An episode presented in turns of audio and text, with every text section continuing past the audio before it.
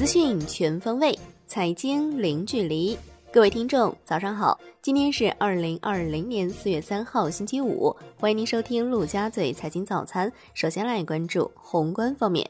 中央应对新冠肺炎疫情工作领导小组会议要求，继续毫不放松抓好疫情防控，排查和消除防控中的风险隐患。针对薄弱环节，加强陆地边境防范疫情输入工作，完善聚集性疫情防控措施，在科学精准防控同时，有力有序推动复工复产提速扩面。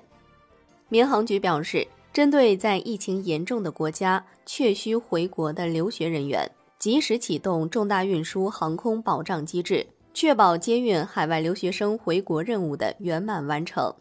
国家卫健委表示。各级各类医疗卫生机构一旦发现无症状感染者，要在两小时之内进行网络直报，同时在二十四小时之内完成流行病学调查。央行发布论文《国际金融危机冲击的预期传导和政策共振》，要加强预期管理，注重稳预期，加强与市场主体的沟通交流，及时回应关切，消除市场疑虑，避免市场出现过度波动。注意协调好本外币政策，处理好内部均衡和外部均衡之间的平衡。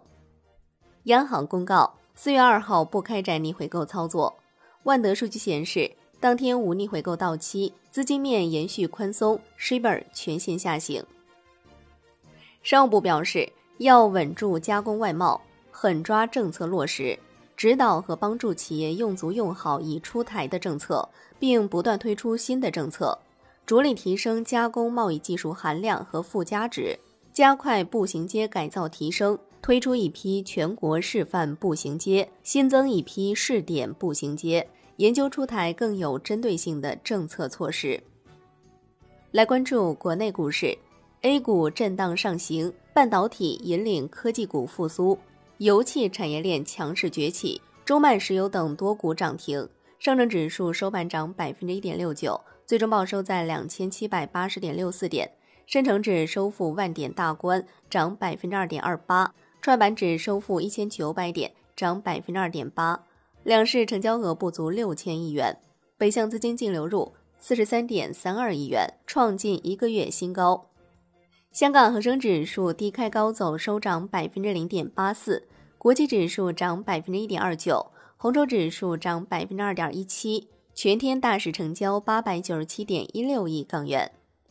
港交所回应汇丰不派息，表示不评论个别公司。上市规则里对于取消派息并无具体要求，但是上市公司应该及时公布任何与股息安排有关的变动，确保市场信息透明。因此，并不存在交易所需要将除权后的股价重新调整的问题。万科企业股资产管理中心与清华大学教育基金会签署捐赠协议，将全部资产两亿股万科股票一次性捐赠，用于建设清华大学万科公共卫生与健康学科发展专项基金。此次捐赠股权当前市值约五十三亿元。茅台官方辟谣称，酱香系列酒没有调价，上调出厂价之说实属空穴来风。金融方面，银保监会表示，长期医疗保险产品应当以单个产品为单位进行费率调整，首次费率调整时间应当不早于产品上市销售之日起满三年，每次费率调整的时间间隔不得短于一年。长三角一体化发展示范区推出金融十六条。鼓励一体化示范区范围内的金融机构提供同城化的对公对私金融结算服务，取消跨域收费，推进授信业务一体化，支持在示范区试点跨区域联合授信。上证报报道，监管日前下发关于今年小微企业金融增量扩面、提质降本有关工作的通知。要求银行着力提高当年新发放小微企业贷款户数中首贷户占比，防范对优质小微企业过度授信的雷小户风险。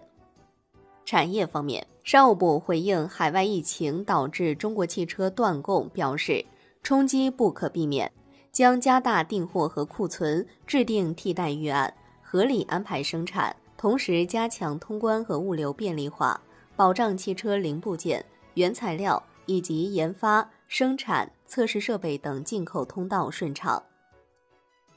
发改委出台二零二零年光伏发电上网电价政策，对集中式光伏发电继续制定指导价，将纳入国家财政补贴范围的一到三类资源区新增集中式光伏电站指导价，分别确定为每千瓦时零点三五元、零点四元和零点四九元。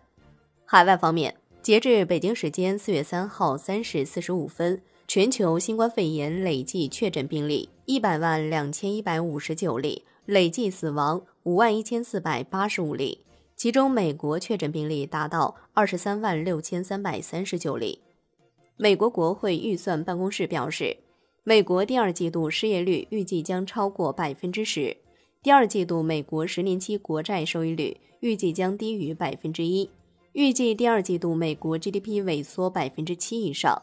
美国三月二十八号当周出请失业金人数六百六十四点八万，再创历史新高，预期三百五十万，前值由三百二十八点三万上修至三百三十一万人。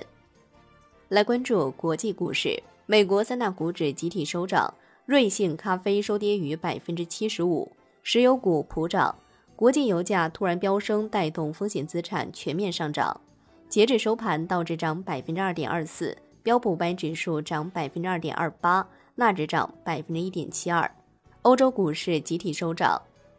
瑞幸咖啡承认，在二零一九年二季度至四季度内存在伪造交易行为，涉及交易额达到二十二亿元。公司董事会已成立一个专门的委员会，对该事宜进行调查。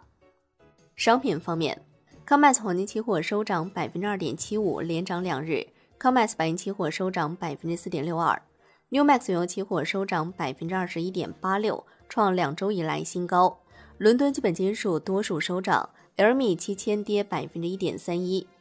国内商品期市收盘多数走高，能化品集体大涨，黑色系多数上涨，基本金属、农产品涨跌不一，贵金属均上涨，沪银涨逾百分之二。有市场消息指出。特朗普预计沙特和俄罗斯将减产一千至一千五百万桶每日，而根据沙特通讯社的报道，沙特王储与特朗普就油市问题进行了电话通话，但俄罗斯方面辟谣称尚未与沙特沟通。沙特官员表示，特朗普关于减产一千万桶每日及以上幅度的言论是夸张的说法。欧佩克也出面辟谣称，沙特和俄罗斯没有减产协议。商务部回应粮价会不会暴涨，表示完全没有必要担心，消费者无需集中批量购买在家囤积粮食。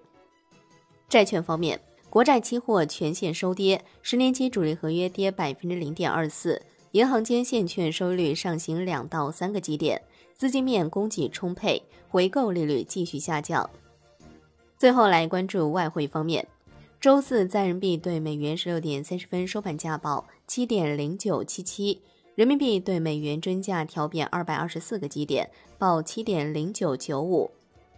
纽约尾盘，美元指数涨百分之零点六五，报一百点一零零六。离岸人民币对美元涨三百零二个基点，报七点零九二六。好的，以上就是今天陆家嘴财经早餐的精华内容，感谢您的收听，我是夏天，下期再见喽。